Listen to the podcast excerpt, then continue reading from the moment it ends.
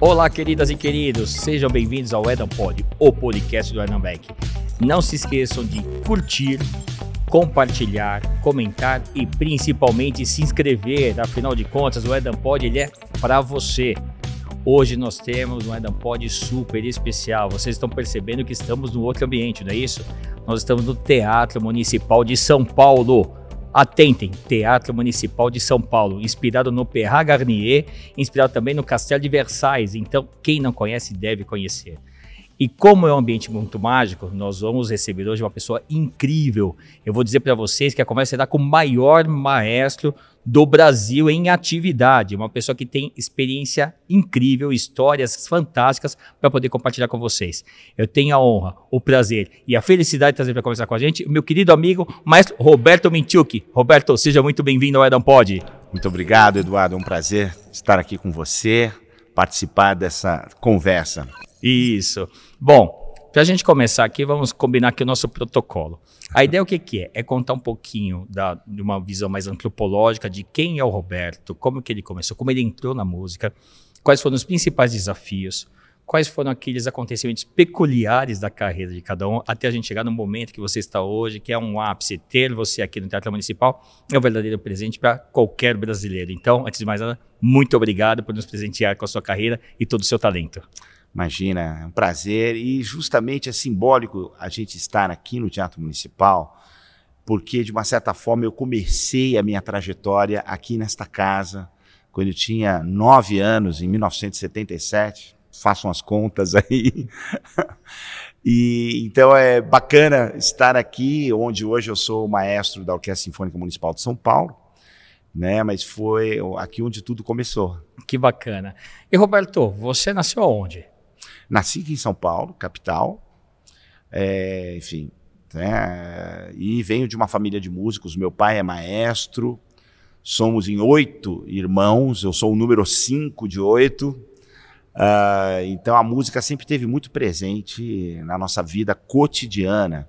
O meu pai era o maestro do coro da Polícia Militar de São Paulo e também o diretor musical da nossa igreja, que era uma igreja protestante russa uh, aqui no Brasil e que tinha uma tradição muito grande, muito forte na música. Seu sobrenome é russo? Minchuk? De onde é o sobrenome Minchuk? Minchuk vem da região justamente desses conflitos que tanto afligem o mundo hoje em dia. Né? Então, a minha família vem da Bielorrússia, da Ucrânia, Polônia, uh, desses três países. Né? Tem uma mistura grande aí de, enfim, de avós que vieram é, por parte do meu pai desses países. Por parte da minha mãe, eles vieram da Romênia, de uma região ali que é conhecida como a Bessarábia. Olha só, ou seja, uma família já com uma cultura europeia, trazendo a música para dentro do dia a dia, do cotidiano. Com certeza, né? Tanto meu pai como minha, como minha mãe sempre cultivaram a música. E meus pais nasceram aqui no Brasil, né? Então foram os meus avós é, que vieram da Europa para cá. Muito bacana. E você é da Zona Leste ali também? Somos da Zona Leste, né?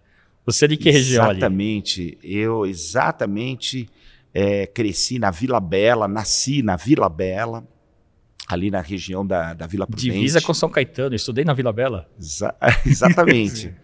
né, numa região, lembro na, enfim, me lembro da minha rua ainda não ser asfaltada, né, de uma, enfim, de um bairro muito simples. E a gente se orgulha muito, né, de, de ser aí da periferia de São Paulo. É, exatamente. A periferia tem talento, não é verdade? Tem muito talento. Com certeza. Muito talento. E todos os seus irmãos se tornaram músicos também, como você ou não? Olha, dos oito, todos estudaram. Sim. Era praticamente obrigatório estudar música lá em casa. É, mas quatro se tornaram músicos profissionais. Né? Então, o meu irmão mais velho é o primeiro oboísta da Orquestra Sinfônica do Estado de São Paulo, OSESP. Meu irmão mais novo é trompista também da própria OSESP. É, e minha irmã mais nova é cantora do coro da OSESP. Então, são todos músicos profissionais. E os outros, é, apesar de serem grandes é, e talentosos músicos, seguiram outras carreiras. E diz para mim, como que é estudar música? Porque assim, você tem uma formação familiar que levou para a cultura da música, naturalmente, em casa. Mas depois você tem que ter uma formação. E como que foi esse, esse, seu processo? Quer dizer, você fez aí normal o, o que na nossa época era ginásio, né? Acabou ali o ginásio, o primário, o ginásio, o ensino secundário, que é o médio agora, né? Que, é, que as pessoas, e depois você entrou na universidade. O que, que você fez na universidade? Olha, Eduardo, eu devo muito ao meu pai, porque o meu pai, é, de fato, ele era apaixonado pela música e ele percebeu que os filhos eram talentosos. E eu lembro quando eu tinha 11 anos de idade, um dia num ensaio uh, onde ele estava regendo, ele virou para mim e falou assim: se prepara, porque você vai ser o maestro, você vai assumir. Então ele já me incumbiu dessa responsabilidade e, e ele sempre, desde que começamos a, a estudar ou demonstrar interesse pela música, ele foi muito exigente numa formação é, é, com muita disciplina, né? porque meu pai também era professor de teoria musical, de solfejo, e ele sabia exatamente o que, que é necessário para que o músico seja um grande músico, porque não basta somente o talento e na música clássica, pelo menos, não basta você ser um autodidata e você simplesmente tocar bem um instrumento. Você tem que ter uma formação é, rigorosa. E meu pai entendeu isso, então, desde os meus cinco anos de idade, ele já me preparou. Né? É, com dedicação à teoria musical, ao solfejo, a, enfim, ao treinamento de ouvido. E, e isso foi primordial. Né? E o que ele fez, na verdade, não só comigo, mas com os meus irmãos e com todos os meus colegas, porque o meu pai dava aula de música para toda a garotada da igreja, ele inscreveu todo mundo na escola municipal de música, quando eu tinha nove anos de idade. O, a escola municipal de música era e continua sendo uma das melhores escolas de música do Brasil. Na época, ela era a única e tinha um ensino gratuito né, porque é da prefeitura. Tinha os melhores professores de São Paulo e do Brasil. Então, meu pai inscreveu todo mundo para ter aula na Escola Municipal de Música. Todos passaram, porque já haviam tido a orientação dele. Né?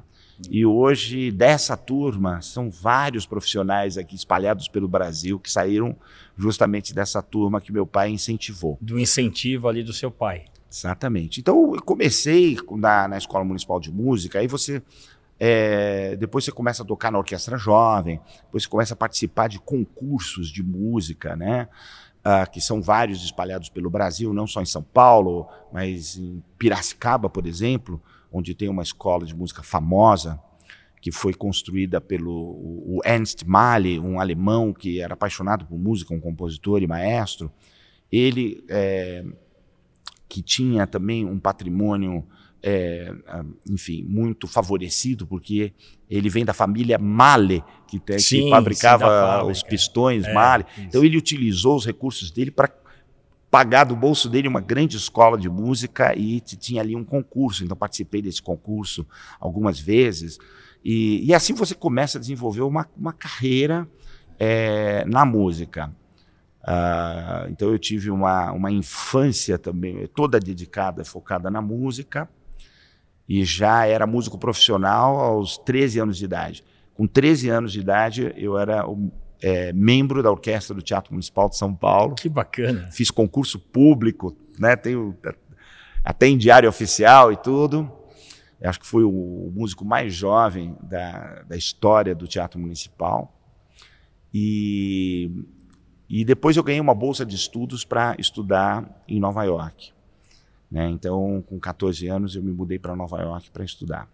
E aí você seguiu carreira lá? Quanto tempo de formação em Nova York? Foram seis anos em Nova York.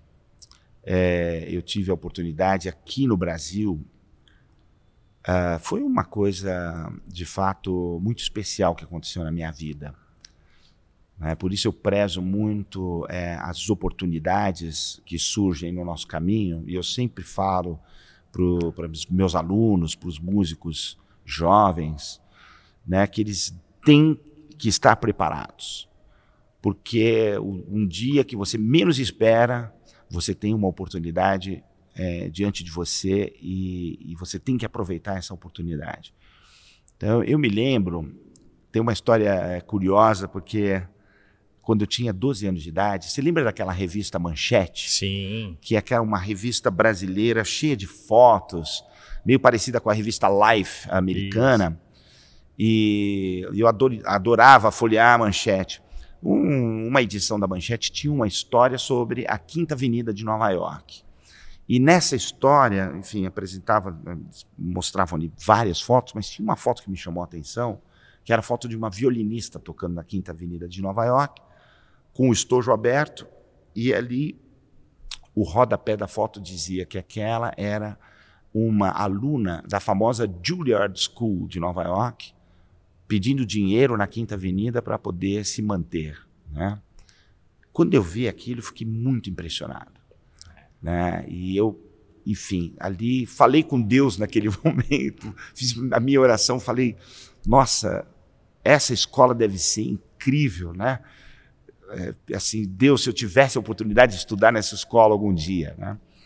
E aí, enfim, passou o tempo e um ano e meio, dois anos depois, eu já estava tocando aqui no Teatro Municipal como músico profissional. O meu irmão estava tocando na, na outra orquestra aqui de São Paulo, que é a Orquestra Sinfônica do Estado, e, e os ensaios deles aconteciam na parte da tarde. Então, Vira e mexe, eu saía do ensaio aqui, almoçava e ia assistir o ensaio do meu irmão. Então, um desses dias eu fui assistir o ensaio e tinha um maestro diferente regendo. Né? Eu vi que ele era estrangeiro e eu perguntei para alguém que estava ali assistindo: quem é esse maestro? Eles falaram: ah, esse é o compositor Peter Manning. Ele é o presidente da Juilliard School. É oportunidade. É oportunidade. Quando me falaram isso, eu lembrei, porque eu não tinha mais ouvido falar no nome dessa escola desde aquela reportagem que eu li. Eu falei, puxa, eu preciso falar com esse cara. Então eu não falava uma palavra de inglês.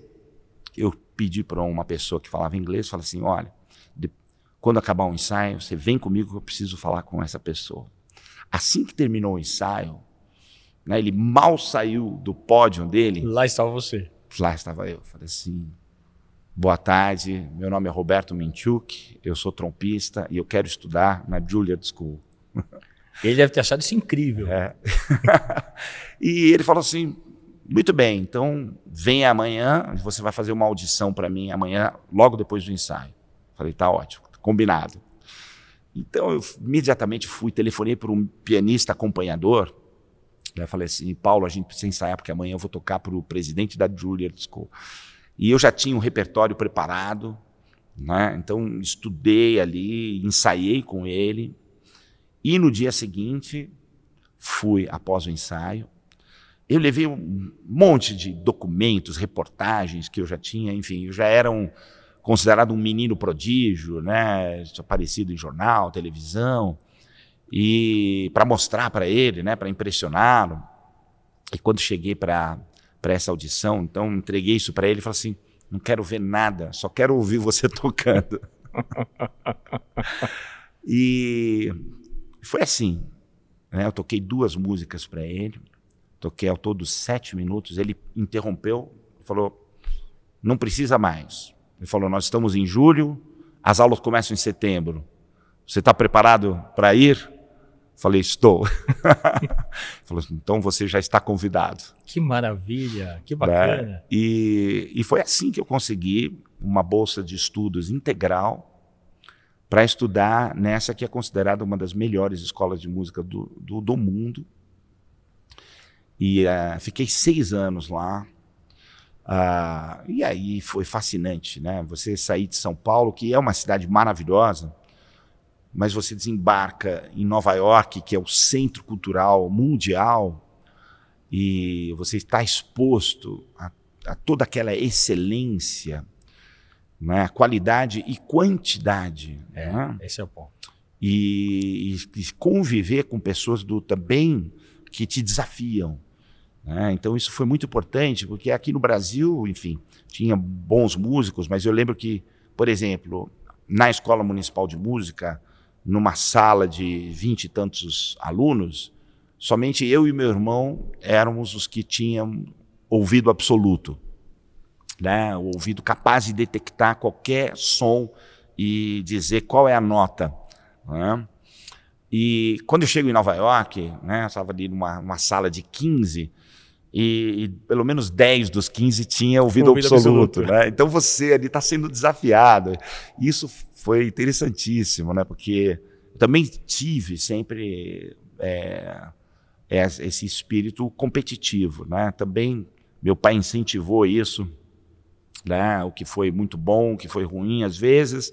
Né? Mas é essa... que tem que ter um esforço, né? não tem jeito. E criança dizer, também tem outros desejos, além de de trabalhar exaustivamente, né? Porque estudar é, é, isso, tem uma dedicação imensa, né?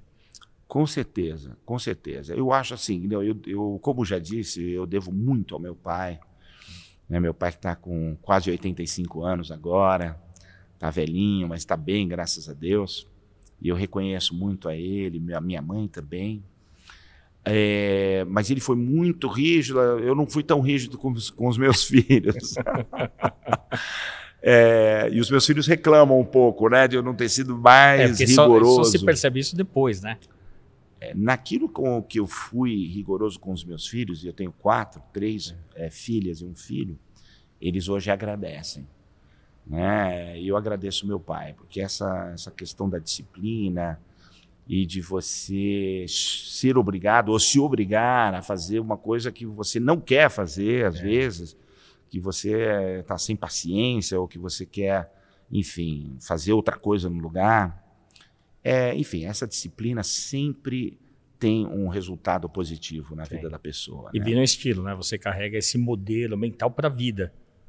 Exato. Não, vira, porque você sabe que é assim que você alcança resultados. Se supera. Né? Se supera. E tem muito a ser dito na questão de você ser o melhor que você pode ser. É, né? é. Então, o que me chateia, e para você deve acontecer exatamente a mesma coisa, é quando eu não, não faço aquilo que eu posso fazer. Não faz o melhor. Né? Não faço o melhor, é, não faço isso. no nível que eu sei que eu, que, que eu é. posso fazer. Né? Isso é frustrante, né? Eu, isso tira o meu sono de noite. É, porque o compromisso não é com terceiros, o compromisso é com você. Eu, eu acho que a grande diferença de profissionais de alta performance em qualquer área, as pessoas acham que você cria uma competição com terceiros. Você nunca cria uma competição com terceiros, você cria uma competição com você.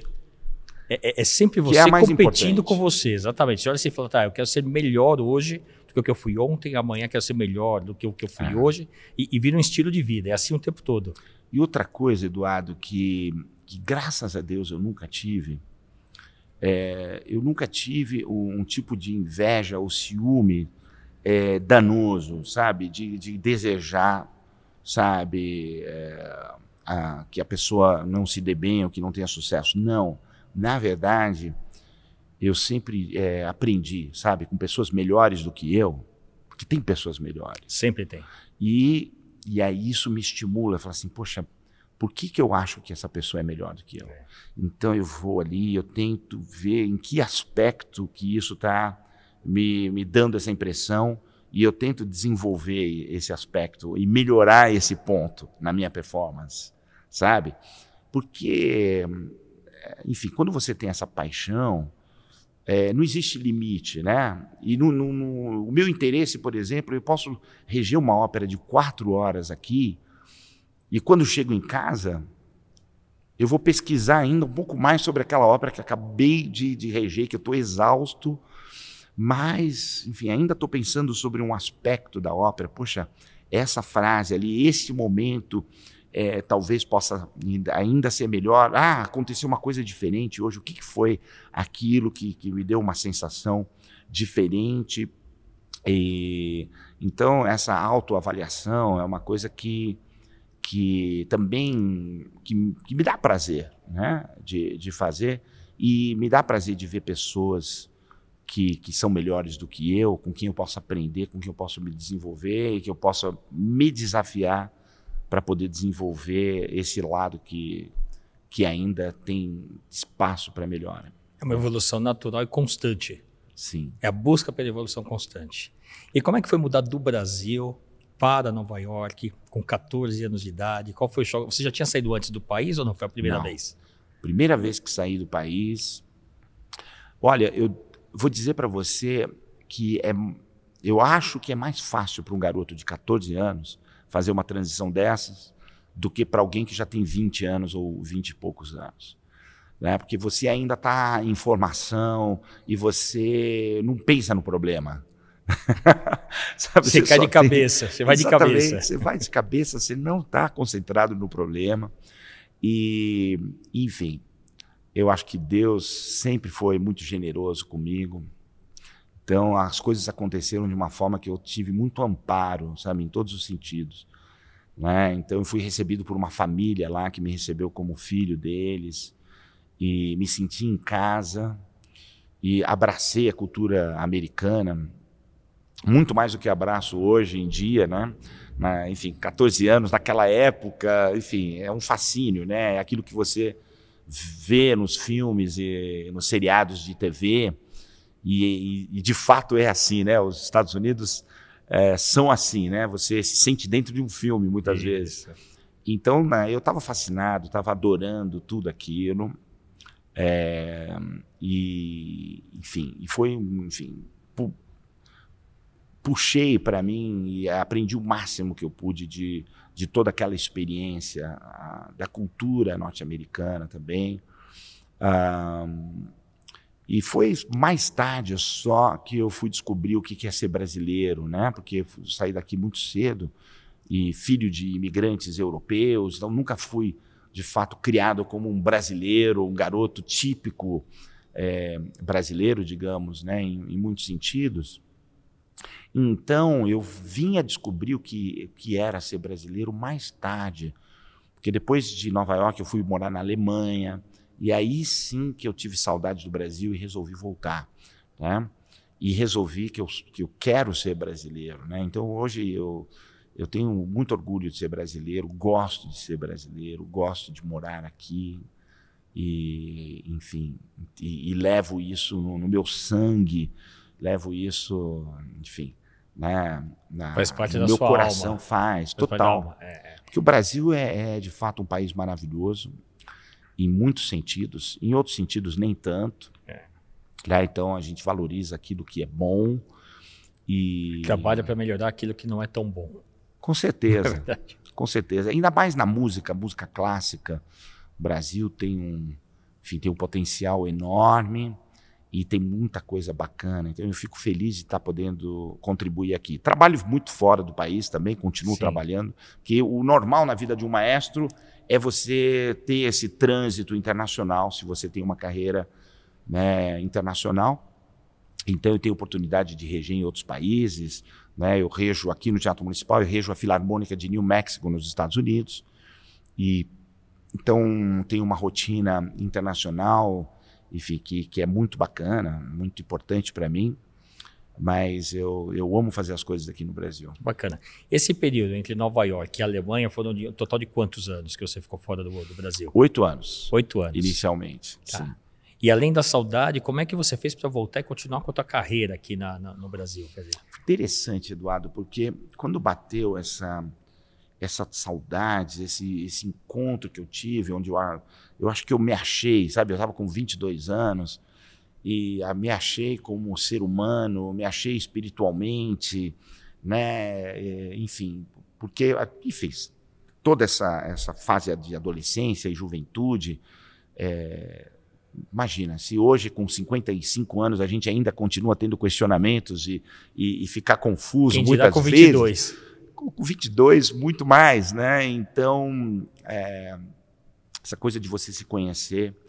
Então, eu quis ser brasileiro e, e quis voltar para aprender mais do meu país, da minha própria família, né? enfim, da minha fé.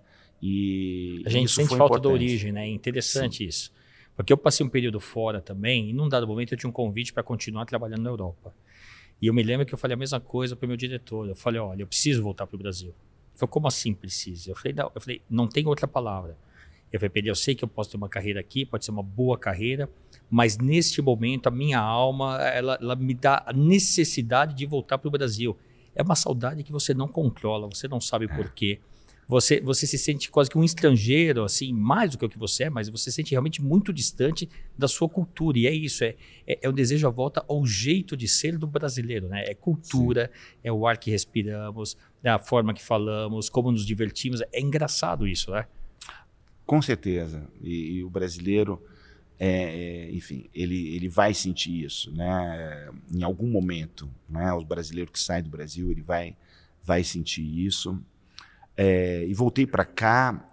Quando voltei, de fato, a questão da carreira não era a questão primordial para mim, porque eu me dediquei tanto desde a minha infância é, no, que eu queria dar um tempo para mim, tá? para minha pessoa, é, independente de carreira, né? não era o mais importante. Então vim para cá para fazer essa descoberta e foi essencial esse, esse meu retorno.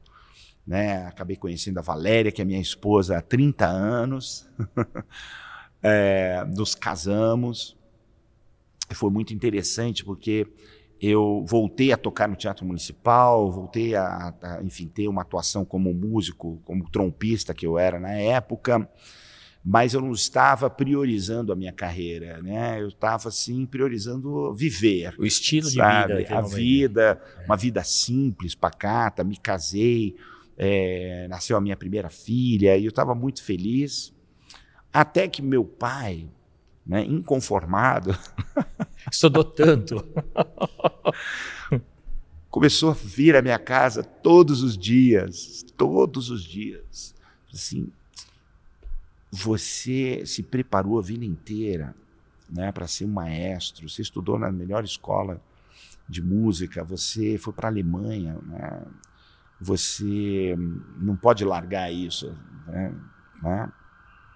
Ele falando, você está destinado para muito mais.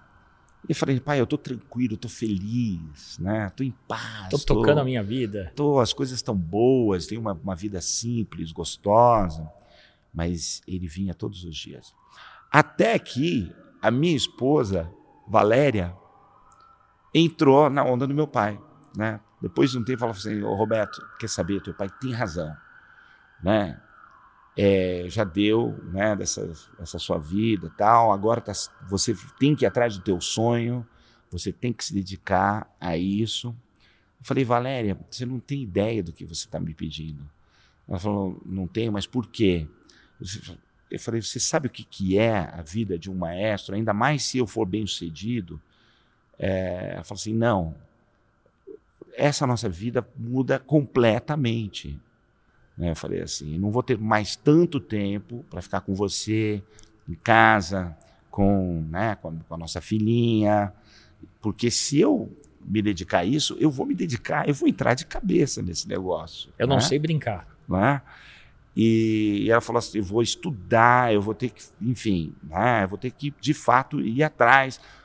Talvez a gente tenha que se mudar daqui, ficar longe dos seus pais, longe da família. Quem sabe a gente até se mude de país. Né? A gente vai ter que lidar com pessoas importantes, pessoas é, da alta sociedade, com políticos. É, então, você tem certeza que você quer que eu busque isso? Né? Pensa bem, né? É, faça suas orações e depois a gente conversa, né? No dia seguinte, ela me voltou e falou assim: pode contar comigo, né? Tô contigo para o que der e vier. Falei, então tá bom. No que mesmo bacana. dia, no mesmo dia, eu fui falar com o grande maestro Eleazar de Carvalho, o maior maestro é, do Brasil, que eu já conhecia. E aí tomei, retomei o, as minhas aulas de regência. E assim, aí eu fui, de fato, né, comecei a focar inteiramente nisso. Sabe? Em poucos meses aí também comecei essa trajetória, né, de participar de cursos e concursos. Eu lembro que que em 94 estava acontecendo a guerra da Bósnia e eles tiveram um cessar-fogo de seis meses. Nesses seis meses eu fui lá para a Croácia no meio do conflito lá no, no, enfim, no Mar Adriático, numa ilha que tinha um grande festival de música, tinha um curso maravilhoso de regência, onde eu ia poder ter uma orquestra a minha, praticamente à minha disposição. Então eu fui, sabe, no meio do, do cessar-fogo. Eu lembro que eu aterrisei no aeroporto de, de Zagreb e o, o avião meu avião era o único avião comercial. Todos os outros aviões eram aviões de guerra, yeah. aviões da ONU, sabe? E, e... Mas é isso, é aquela obstinação. Eu fui para lá porque aquele era o lugar que eu teria condições de me aprimorar. E como né? foi a experiência lá? Não, foi maravilhoso. Quanto tempo você ficou lá? Fiquei três semanas, mas assim foi uma coisa absolutamente, é, enfim, focada, né? E muito intensiva. Uh, e aprendi muito. Né? Em outros lugares eu não teria essa, essa oportunidade. Praticamente eu tinha uma orquestra ali à minha disposição. Né? Então, então foi muito importante. Mas é o tipo de sacrifício que, que eu comecei a fazer. É. Né? Até que começaram a surgir é, oportunidades maravilhosas. E, e depois eu tive uma grande oportunidade que foi, bom, comecei a reger várias orquestras, mas uma das minhas primeiras orquestras foi a Orquestra Sinfônica de Ribeirão Preto. Que maravilha. Onde nos conhecemos, inclusive. Então, quando eu recebi o convite para assumir a, a, regência da Orquestra Sinfônica de Ribeirão Preto, eu fui, porque me encantei com a cidade, com a orquestra, com o Teatro Pedro II, que neste momento, em 1995, estava em ruínas, estava fechado há 15 anos. Ele pegou fogo, né? Teve uma Exatamente. incêndio, é. 15 anos ele estava ali é, fechado, né? abandonado, só os escombros ali no meio da cidade, mas com a promessa da reconstrução. Então eu fui, porque o Teatro Pedro II Ribeirão Preto é o terceiro maior teatro de ópera do Brasil, depois de Rio de Janeiro, São Paulo, vem Ribeirão Preto. E, e aí eu comecei o meu trabalho à frente da Sinfônica de Ribeirão Preto e foi maravilhoso. Foi maravilhoso esse trabalho. Que ano que foi? Isso foi em 95. 95. E, e aí eu, eu comecei a gravar os meus concertos em vídeo. Né? O que acontece é que é, a orquestra que eu tocava na Alemanha veio em turnê para o Brasil. E é, eu sabia, isso foi em 97. Né? Então eu estava me perguntando, poxa, será que eu vou lá reencontrar com o meu maestro, né, o Kurt Mazur, que é, foi uma das maiores inspirações da minha vida, porque eu queria mostrar para ele o meu trabalho, né? Mas eu me achava ainda cru, né? Ainda não tinha chegado a hora, porque eu sou meio perfeccionista. Falei, não, só vou mostrar quando eu tiver certeza de que está perfeito. Então eu não vim para São Paulo para encontrar, ou nem liguei para ele. Mas olha o que aconteceu. Eu estava lá em Ribeirão Preto na minha casa, de repente toca o telefone. Era ele. Era a esposa dele. Né? A esposa dele, a Tomoko. E ela fala: Roberto, consegui o teu telefone com um músico aqui de São Paulo. Assim, estamos com saudade de você. Você precisa vir até aqui encontrar conosco. Aí eu falei, bom, agora eu tenho que ir, é. né? então eu vim para São Paulo e falei assim, vou levar o meu vídeo. E eu tinha uma daquelas videocâmeras que com a telinha de cristal líquido. Sim. Tinha acabado de ser lançada, né? Então facilmente eu conseguia mostrar, né? Hoje a gente tem um celular, não precisa de mais nada mais, disso. Exato. Mas naquela época se dependia de um, de um equipamento desse. Então eu vim encontrar com eles e trouxe a minha, a, a minha câmera. Saímos para almoçar, conversamos, né? Eu fui assistir o concerto e tudo. É, eu lembro que depois de um, de um, de um almoço, então ele me convidou para ir pra, na suíte deles, no hotel que eles estavam, aqui em São Paulo. Ah, vem tomar um café, sobe, né? Tá bom, fui tomar um café com eles. E aí eu falei né, do meu trabalho, que eu estava regendo e tudo. E, e falei para o maestro, falei, maestro, quero te mostrar né, um concerto meu. E coloquei para ele assistir. Né? Então ele estava de, um, de um lado, a esposa dele estava do outro lado. Só que ele estava ali, ele, mas ele é um dos maestros mais, era um dos maestros mais importantes do mundo. Né? E nessa época ele já estava regendo na Alemanha e a Filarmônica de Nova York. Né? Então ele estava ali olhando os fax dele, as mensagens, né, inúmeras. Enquanto estava tocando, ele estava lendo os fax. De repente, a mulher dele vira para ele e fala: Kurt, olha como ele está regendo bem. Olha só. Aí ele para de fazer o que ele estava fazendo e, e começa a prestar atenção. E aí ele fica em silêncio, assistindo, assistindo, só vendo. Depois de, de um tempo, né, de que terminou o vídeo, ele vira para mim e fala assim: Oh, yes, you are a conductor. Você agora é um maestro. Que bacana. Então, para mim, aquilo foi a maior bênção que eu podia ter recebido de um maestro, de alguém, porque ele é um cara que eu mais admirava, né? era um mentor para mim. E eu sei que se ele não aprovasse, ele diria. É. Né? Então, ter essa, essa aprovação do Kurt Mazur, para mim, foi de fato essencial. E a esposa dele falou assim: Kurt, você tem que ajudá-lo. Né? You have to help him. Ah, então, aí ele falou assim: bom, ele falou, daqui a três meses vai haver um concurso em Nova York para a posição de maestro assistente da Filarmônica de Nova York. Fala assim: nós temos candidatos do mundo inteiro, né? Mas eu quero te convidar já para a fase final. Então você vai se apresentar com outros seis candidatos. Não sou eu que escolho. Ele falou assim: eu não tenho nada a ver com isso, são os músicos da orquestra. A oportunidade está dada. Mas eu vou é. te dar essa oportunidade para você é, né, vir fazer essa a fase final, porque você, evidentemente, que você tem nível para estar. Ah, e, e foi assim. Né? Ele, é, eu falei, mas o que, que eu tenho que reger? Qual é o repertório que eu tenho que reger? Falou, isso eu não sei, isso a gente decide só um mês antes. E a gente só avisa um mês antes. E eu é, falei, deixa eu pensar, né, antes de dar uma resposta para ele. É, porque assim, eu ainda era muito novo no ramo, eu estava regendo há dois anos somente, e tem um vasto repertório que eu nunca tinha regido antes. Por exemplo, eu nunca tinha regido uma sinfonia de Brahms. É? Eu pensei, imagina se cai uma sinfonia de Brahms para eu reger, né? com uma orquestra que é uma das melhores do mundo. Né?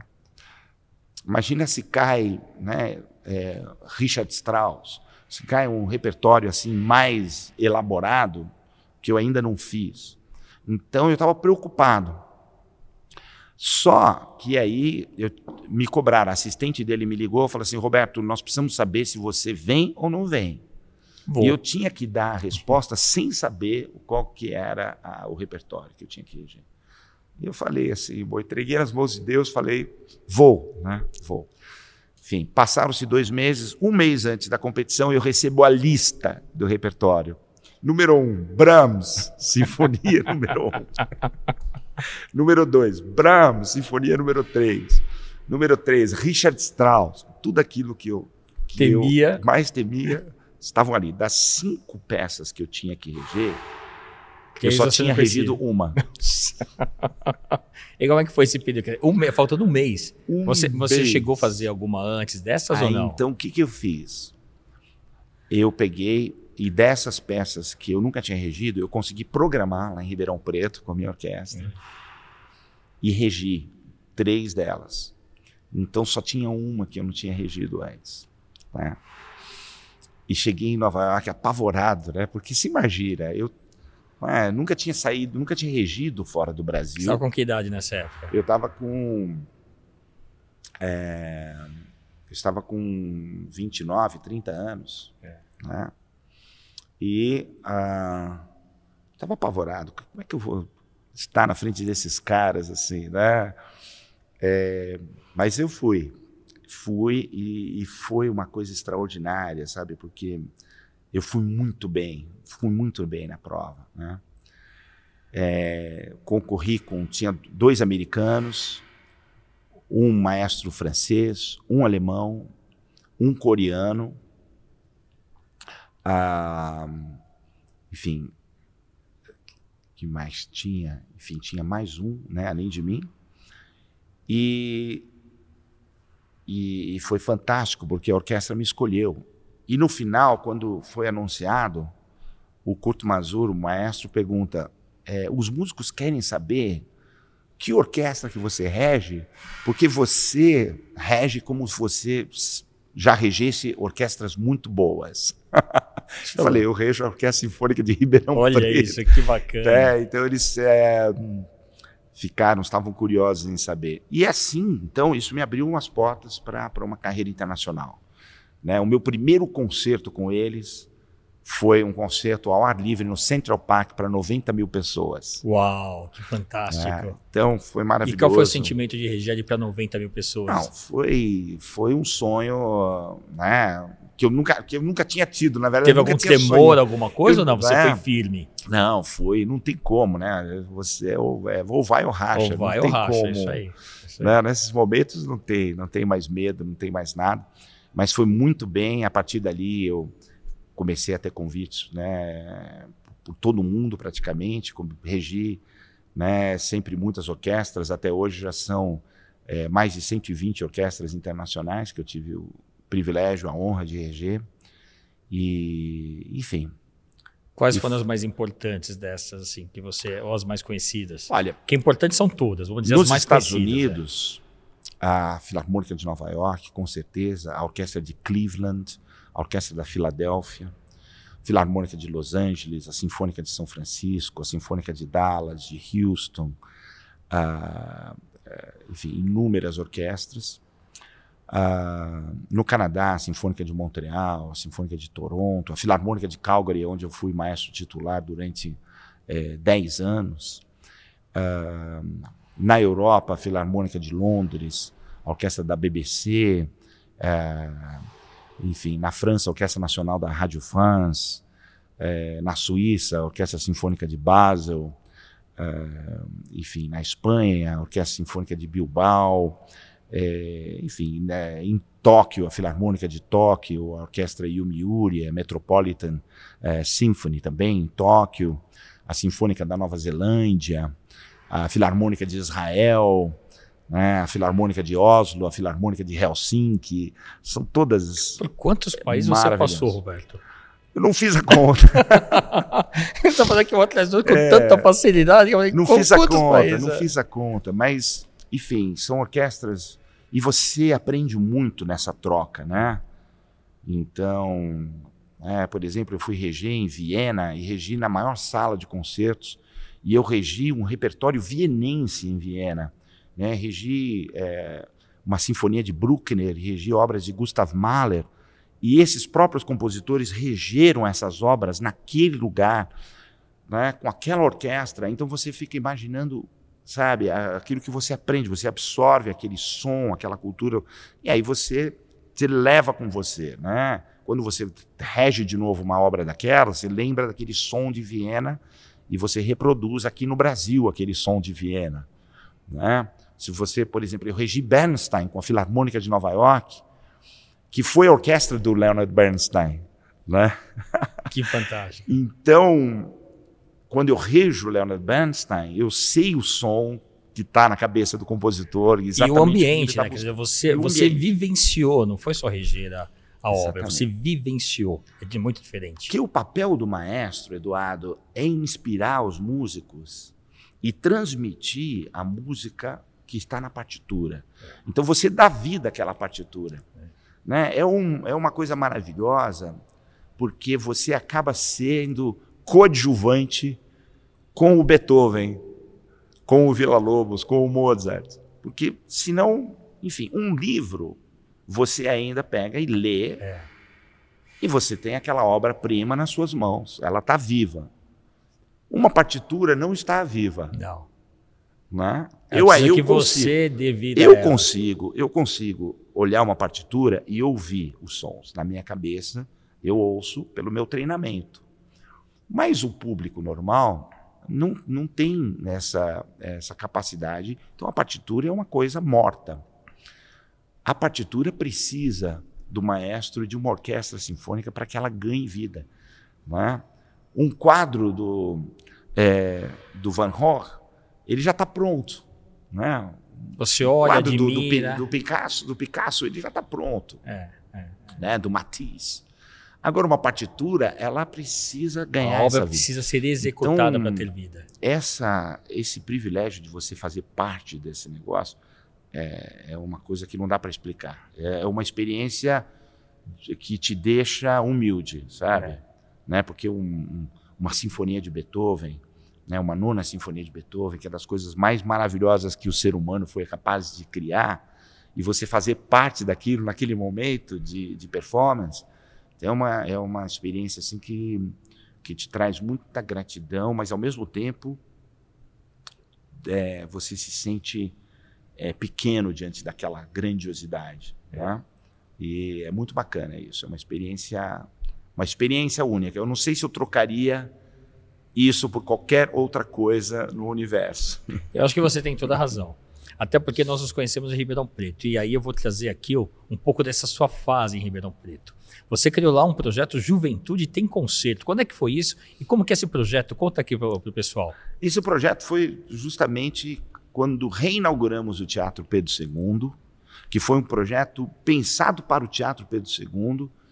Para os domingos de manhã, nós temos concertos educativos, concertos para formação de público para os jovens, para as crianças e suas famílias. E então é um concerto interativo, né? um concerto onde eu, eu tiro a casaca, os músicos não tocam de casaca, a gente se apresenta de camiseta e jeans para poder ter uma proximidade maior do público, para desmistificar um pouco o que, que é orquestra sinfônica, o que, que é música clássica. Então as pessoas vão à vontade para o concerto, eles vão de bermuda, de sandália, de camiseta. É, e eu falo sobre a música, falo sobre os instrumentos, eu convido algumas pessoas da plateia para se sentarem no meio da orquestra. E desta forma a gente apresenta a música de uma forma simples, né? sem complicações. Por quê? Porque a música, Eduardo, ela é que nem comida, é que nem a gastronomia. Você não precisa entender o prato para você degustar, para você saborear. Basta estar saboroso, bem feito, que você vai gostar. Enfim, tem gente que não gosta disso, não gosta daquilo, né? assim como tem pessoas que não gostam tanto de Tchaikovsky, que preferem Debussy ou que preferem Mozart, certo? Tem gosto para tudo. Mas a música é de fato como a comida. Você não precisa ser um entendido. A música clássica basta você ouvir e gostar. Né? Ou deixar não ela gostar. penetrar na alma. Porque a música Exato. clássica tem isso, tem que deixar ela penetrar na alma para você sentir o que ela pode proporcionar de, de felicidade. Por exemplo, as pessoas nem sabem, mas elas gostam de música clássica sem saber. Né? Por, a, a música de filmes de Hollywood, toda essa música é música clássica, é música sinfônica. As- a música do Guerra nas Estrelas, a música do E o Vento Levou, a música eh, do Lord of the Rings, né, O Senhor dos Anéis, a, a- música dos seriados da Netflix, são partituras que são tocadas por orquestras sinfônicas e são partituras inspiradas em Tchaikovsky, em Wagner, eh, em Prokofiev. Entendeu? O John Williams, que escreveu a, a trilha de Indiana Jones, Jurassic Park, ele aprendeu tudo com as partituras clássicas e ele utiliza orquestra sinfônica. Então a pessoa está ouvindo aquela música, está achando o máximo, está achando uma coisa maravilhosa e não sabe que aquilo é música clássica. Né? O tema de Cinema Paradiso, do Ennio Morricone, né? que é aquela maravilha, é a orquestra que está tocando.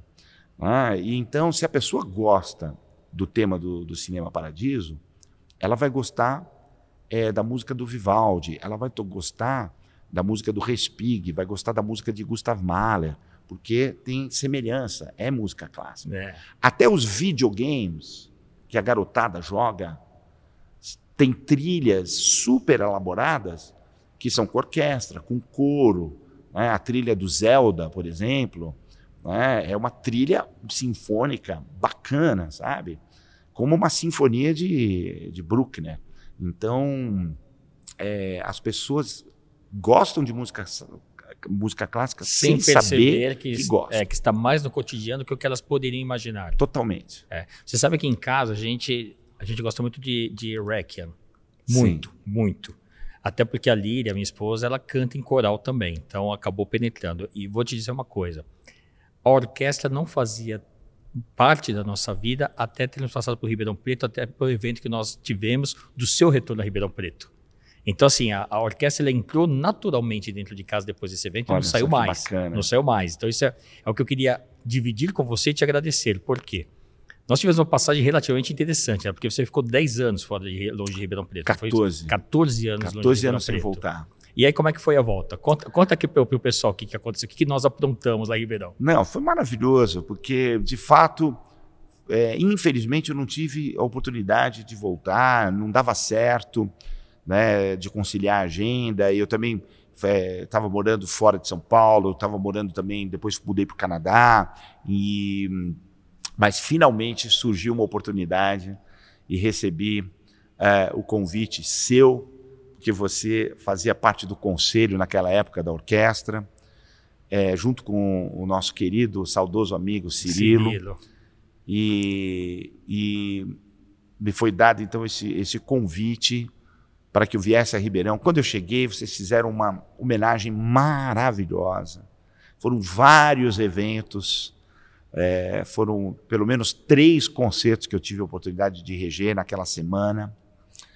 E, e de muitas formas você, é, vocês me honraram, né, me prestigiaram, me receberam, que eu fiquei até emocionado. É, e você teve uma ideia maravilhosa. que foi, é, é, enfim, me receber, me prestigiar com um vinho chamado O Maestro. O Maestro, exatamente. que até hoje eu tenho algumas garrafas dele. Enfim, nunca tinha recebido nada parecido, né? Enfim, da sua criatividade, genialidade, porque eu sou um grande apreciador, evidentemente, de vinho. E você ali, então, é, lançou esse vinho, o Maestro que é um vinho brasileiro do, da região do sul do Brasil, é, com a uva Taná, que eu adoro. Então, nossa, eu fiquei encantado. Um vinho único comemorativo que ninguém produziu mais depois daquela data, o vinho do maestro. Quer dizer, realmente esse é para guardar. Esse é para guardar e olha, enfim, é, eu é, fico com saudades daquele, daquele evento, porque foi um evento que marcou muito a minha vida. E fizemos duas coisas. Né? Além de poder prestigiar você, ainda te fizemos assinar uma quantidade gigantesca de garrafas. Né?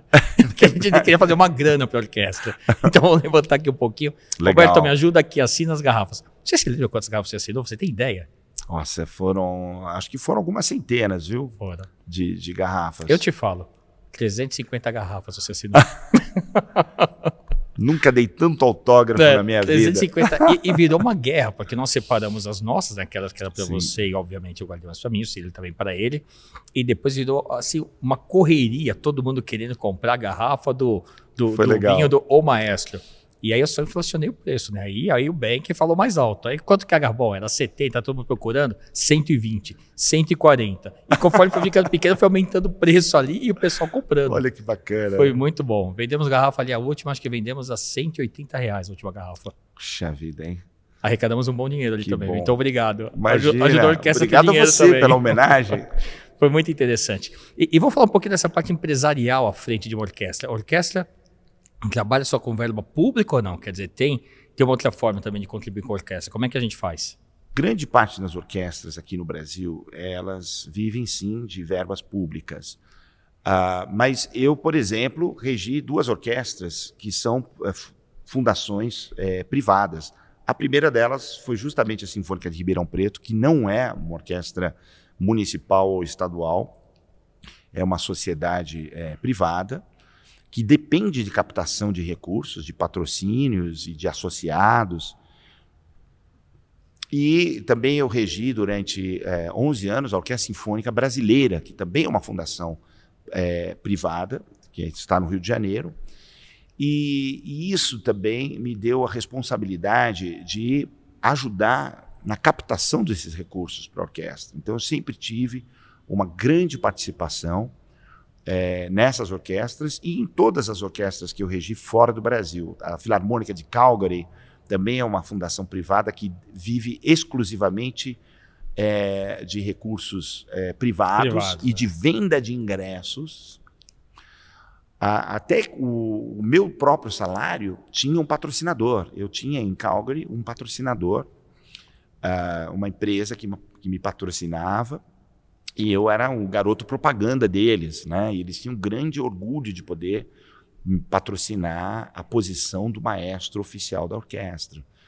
É, então você participa de, de, eventos, você sempre tem que agradar o patrocinador, estar presente, retribuir, é, enfim, essa generosidade, essa inteligência, enfim, essa essa coisa é, é, sensível do patrocinador de investir na música clássica. Então isso é importantíssimo. Eu faço isso sempre.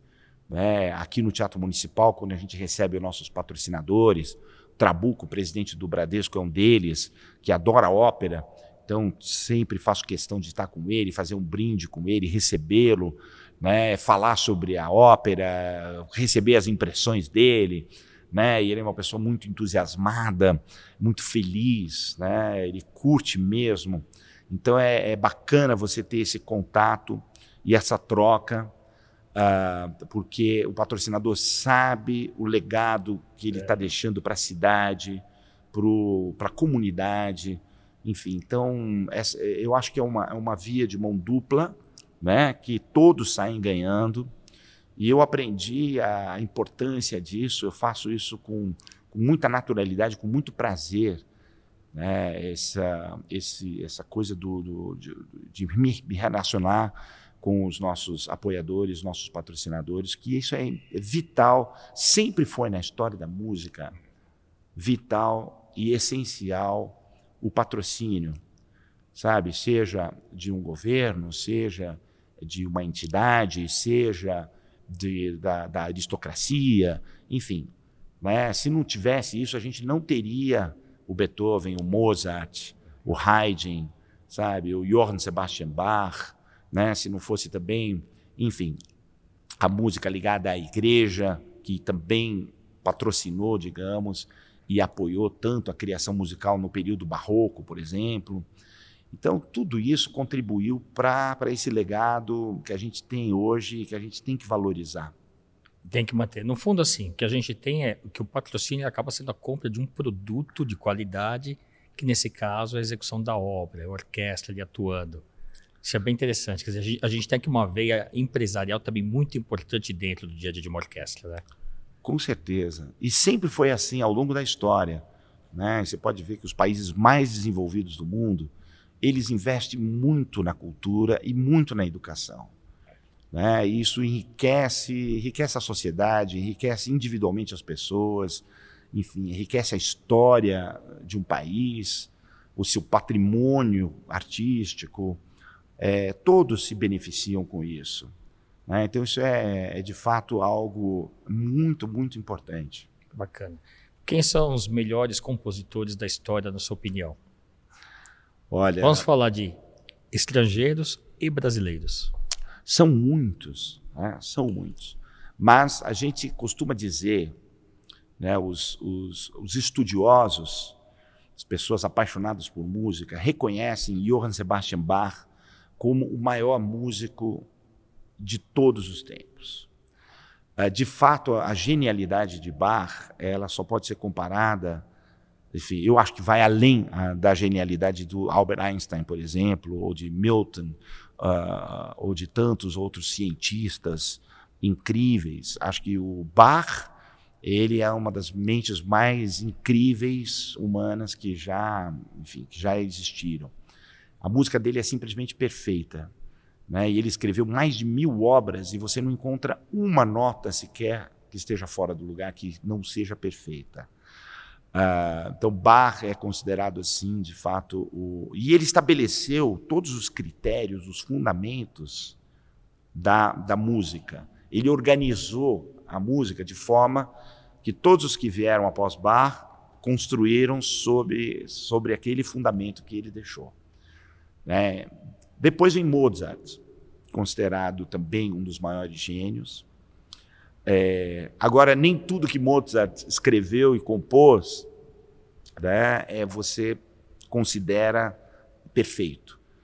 É, enfim, tem coisas que, de fato, que quando ele tinha 5 anos de idade, vamos dar um desconto para o Mozart pois também. É, pois é, exatamente. que não são tão geniais aquilo que ele escreveu quando tinha seus 20 e poucos anos. Enfim, morreu muito jovem, com 35 anos de idade, mas a música dele é absolutamente é, incrível. E Beethoven viria logo após o Mozart. Agora, eu devo dizer que o Beethoven é o meu compositor, digamos, preferido para reger. Né? Porque o Beethoven, ele nasceu é, em meados do século XIX, aliás, final do século XVIII, agora me confundi, né? e, e meados do século XIX, e a música dele está mais próxima de nós. A música do Bach é uma música do período barroco, e a música do Mozart do período clássico, ainda onde, enfim, era uma realidade muito distante nossa. O Beethoven, ele já nasceu numa época quando os ideais da Revolução Francesa entravam em voga e onde é, o, o, a pessoa se tornava mais humanista. Né? Então a música do Beethoven ela tem mais a ver com uma realidade do nosso cotidiano e o Beethoven ele é considerado um dos primeiros compositores a imprimir um ideal de vida, uma ideologia, sabe, de pensamento. Então, é, ela se torna mais próxima de nós e ela se torna mais próxima da orquestra moderna, da orquestra sinfônica de hoje. Né? Então, ela, é, enfim, ela é uma música que, que tem mais a ver, ela está mais próxima de nós do que a música do Mozart, do que a música do, do Bach. Perfeito. E dos brasileiros? Quem são os maiores compositores, na sua opinião? O brasileiro, indiscutivelmente, é Heitor Villa-Lobos, o maior gênio da música que o Brasil já teve. É? Até hoje não teve ninguém, enfim, dessa estatura. É, o talento, a, aquilo que ele produziu, porque o, o Vila Lobos também produziu próximo a mil composições. Muitas delas ainda se encontram nos seus manuscritos, não estão nem editadas. Uh, várias obras estão inéditas do Vila Lobos. Por exemplo, ele, ele, tem mais de 10 óperas que ele compôs e muitas delas ainda uh, estão inéditas. Uh, mas o Vila Lobos também conquistou um espaço né, fora do Brasil ele fez muito sucesso na Europa, nos Estados Unidos, e levou a música brasileira é, para fora do Brasil como nenhum outro compositor. E outra coisa, ele era um brasileiro absolutamente apaixonado. Ele assim, ele ele respirava o Brasil. Então tudo que o Vila Lobos compôs é brasileiro. Ele ele fez um trabalho de pesquisa incrível da música, é, a música de raiz, a música caipira, a música indígena, a música popular urbana. Ele era um músico popular e clássico. Então ele era um seresteiro, sabe? Ele saía de noite fazer seresta e tocar nos bares da vida no Rio de Janeiro e por todo o Brasil. Né? Ele, então ele, ele incorporou toda essa música na música de concerto. Né? Trouxe para o palco o choro, né? trouxe para o palco é, o, o, samba, né? ele trouxe todas as manifestações de, enfim, de, de música caipira, uh, sabe, de música do Nordeste, maracatu, e, e, de uma forma brilhante, genial. Então o Vila ainda continua sendo o nosso grande compositor. E, e as músicas dele são lindíssimas, fazem sucesso no mundo inteiro né? são complicadíssimas, difíceis de, execu de, de execução, né? mas é, é uma música que de fato representa o Brasil. Né? E depois dele, a gente tem o Tom Jobim, que aprendeu também com o Vila Lobos. Enfim, nós temos tantos é, compositores, mas eu diria que esses dois se destacaram. Se destacaram e destacaram de uma forma internacional. É né, como nenhum, como, como, enfim, como poucos, né? E, e o Jobim também tem essa genialidade. A música dele é uma música essencialmente brasileira, mas ele soube também incorporar, é, como o Vila Lobos também incorporou elementos da música internacional. Ele, ele, ele teve inspiração de Debussy, de Ravel, de Stravinsky. O Tom Jobim também teve e, inspiração no jazz americano, sabe? E isso, de forma alguma, é, tira da música brasileira. Pelo contrário, enriquece. enriqueceu. É. Né? E ele criou esse legado maravilhoso, que é o legado da, da MPB, da Bossa Nova. Então, são os compositores, é, são alguns dos compositores que eu admiro muito. E o que, que, na sua opinião, nós devemos fazer para que a música clássica ou erudita. Aliás, essa é uma boa pergunta. A diferença de clássica e erudita, se é que existe alguma que as pessoas nunca sabem no cotidiano se fala música clássica ou música erudita. Olha, não faz diferença, na verdade. Né? Eu uso música clássica porque é uma palavra mais simples. Né? Você ouve a palavra erudita, que já causa assim, uma certa distância. Né? Mas uh, é música clássica.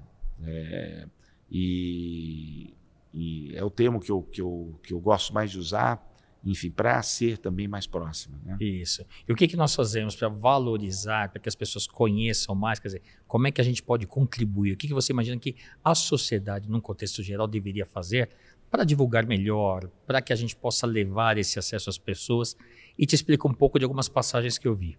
É, naturalmente, eu vi muitas vezes acontecer a execução de, de sinfonias, de operetas a céu aberto em parques. Eu vejo muito pouco isso no Brasil, mas fora a gente vê isso com uma certa frequência. O que, que nós podemos fazer no Brasil para que as pessoas tivessem mais acesso também à música clássica? Não, você tocou num ponto maravilhoso. De fato, apresentações ao ar livre é, são sempre bem-vindas.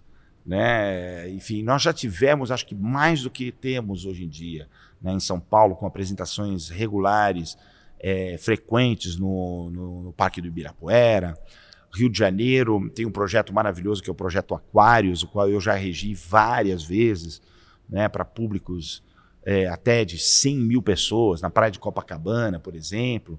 Eu, eu regi um concerto no Morro do Alemão, no Rio de Janeiro, o Complexo do Alemão, quando fez um ano da pacificação. Não sei se você está lembrado daquelas imagens históricas quando, a, enfim, o complexo do Alemão começou a ser pacificado ali com as UPPs, um ano após aquele episódio, nós fizemos um concerto, fizemos a nona sinfonia lá no meio do complexo. Eu lembro que as famílias vinham, as crianças nos abraçavam, que eles nunca tinham visto uma orquestra na vida, né? E aquilo, é, enfim, é, foi uma forma tão bacana, foi um, foi um dos momentos mais emocionantes da minha vida né, de poder fazer a nona sinfonia de Beethoven ali no meio de um dos lugares mais perigosos é, do mundo, né, e poder levar a música para essa comunidade. Então eu, eu fico feliz quando a gente tem a oportunidade de fazer isso. Agora, a gente precisa também de recursos para fazer isso. Né? Você precisa montar um palco, você precisa ter a sonorização, você precisa ter a iluminação, tudo isso é, custa, custa caro para fazer bem feito. Né? Você tem que ter as, as condições para você poder fazer isso de forma que todos né, apreciem. Né? Então, como isso... que as empresas podem contribuir com esse processo? Porque nós temos, na realidade, formas de contribuir, não necessariamente a doação, né? isso é que é importante. Você tem aqui, na realidade, uma contribuição que você faz que tem que pode ser abatido do imposto de renda, pode ser abatido do, do ICMS. Conta um pouquinho para a gente como é que funciona esse processo. Olha, eu acho que o processo de descentralização é muito bacana. Você poder, por exemplo, tirar a orquestra daqui do Teatro Municipal, poder ir numa comunidade, poder ir para a periferia, fazer apresentações em espaços na periferia, levar isso até o público e vice-versa. Também trazer o público da periferia para o Teatro Municipal para ouvir um concerto. Né? Ah, porque eles se encantam, eles se encantam é, duplamente. Primeiro que eles conhecem esse patrimônio que é o prédio, o Teatro Municipal, e que é deles, que é do povo, que é de todos, e depois eles se encantam de ouvir uma música que eles não estão habituados a ouvir, mas certamente vão gostar. Então, isso é importante, né? A gente poder é, fazer esse patrocínio. O Teatro Municipal, por exemplo, tem uma política de preços absolutamente baixos. Então, você consegue comprar um ingresso por 10 reais para assistir um concerto, para assistir uma ópera. né? Porque a prefeitura já paga, enfim, aquilo que é o custo maior de salários e tudo mais. Então o patrocinador ele pode justamente é, se tornando um patrocinador de uma instituição como o Teatro Municipal, porque nós levamos a música daqui para a periferia, né? A gente traz público. O Teatro Municipal hoje, eu devo dizer, Eduardo, com toda sinceridade, é o público mais democrático que eu conheço no mundo. Não, enfim, você não vê isso na Europa ou tanto nos Estados Unidos, porque os ingressos são caros. Sim. Tem, então, a faixa do público é, uma, é, um, é um público mais idoso, né? Mesmo em outras instituições aqui de São Paulo e do Brasil, né, ingressos são mais caros, Aqui a pessoa se sente mais à vontade. Então você tem pessoas da alta sociedade que frequentam e você tem pessoas que vêm dos bairros, né, que pegam um metrô, pegam um ônibus e vêm aqui no Teatro Municipal e, enfim, conseguem comprar um ingresso de 10 reais e assistir a um concerto, assistir uma ópera, um balé. Né? Então o teatro tem esse papel, ele, ele faz muito bem esse papel da democratização, o acesso à cultura. Muito bom, muito bom. Bom, Pra gente finalizar. Música clássica. Tem rock? Opa! Olha, eu digo que o Beethoven foi o primeiro heavy metal da história da música. E, de fato, se você compara a sinfonia de Beethoven ao heavy metal, os elementos do heavy metal, aquela pegada contínua que vem com toda a força, o Beethoven que inventou essa pegada. Né? Então, rock and roll é clássico e música clássica é rock and roll. Se tiver aquela energia e tem que ter, ela é rock and roll. Beethoven é o cara. Beethoven é o cara. Que bom, que bacana. Roberto, para a gente finalizar, olha para a câmera e dá um recado para os jovens que querem ser músicos, que querem ser empresários, para os empresários que querem patrocinar. Quer dizer, Diga para eles o que, que esses jovens, esses empreendedores da música ou das suas profissões, quais são as dicas que você dá para eles para que eles tenham uma carreira de sucesso? Porque você é um profissional de sucesso. Então passa para essa turma o que quer ter sucesso e como o que, que você tem que fazer para chegar até lá. Olha, para o jovem, você tem que detectar onde é que está a sua praia, qual é o seu talento, qual é a sua aptidão. Né? Detecta isso, porque, enfim, isso vai ser natural para você. Você construir sobre aquilo que naturalmente você já tem, e todo mundo tem talento para alguma coisa, tem uma habilidade extraordinária. Eu acredito piamente nisso. Não só um, talvez você tenha vários. Né? Então busque isso. E uma coisa que te dá muito tesão, que te dá de fato prazer de fazer. Uma coisa que você não vê a hora passar. Você está estudando, que você passa ali três horas, quatro, cinco horas se dedicando àquilo e você, enfim, não se cansa facilmente daquilo. Né? E depois você tem que buscar com afinco. Né? Eu estava lendo é, hoje que uma grande banda de rock and roll eles fizeram 42 audições antes de ter a primeira oportunidade de ter um disco produzido.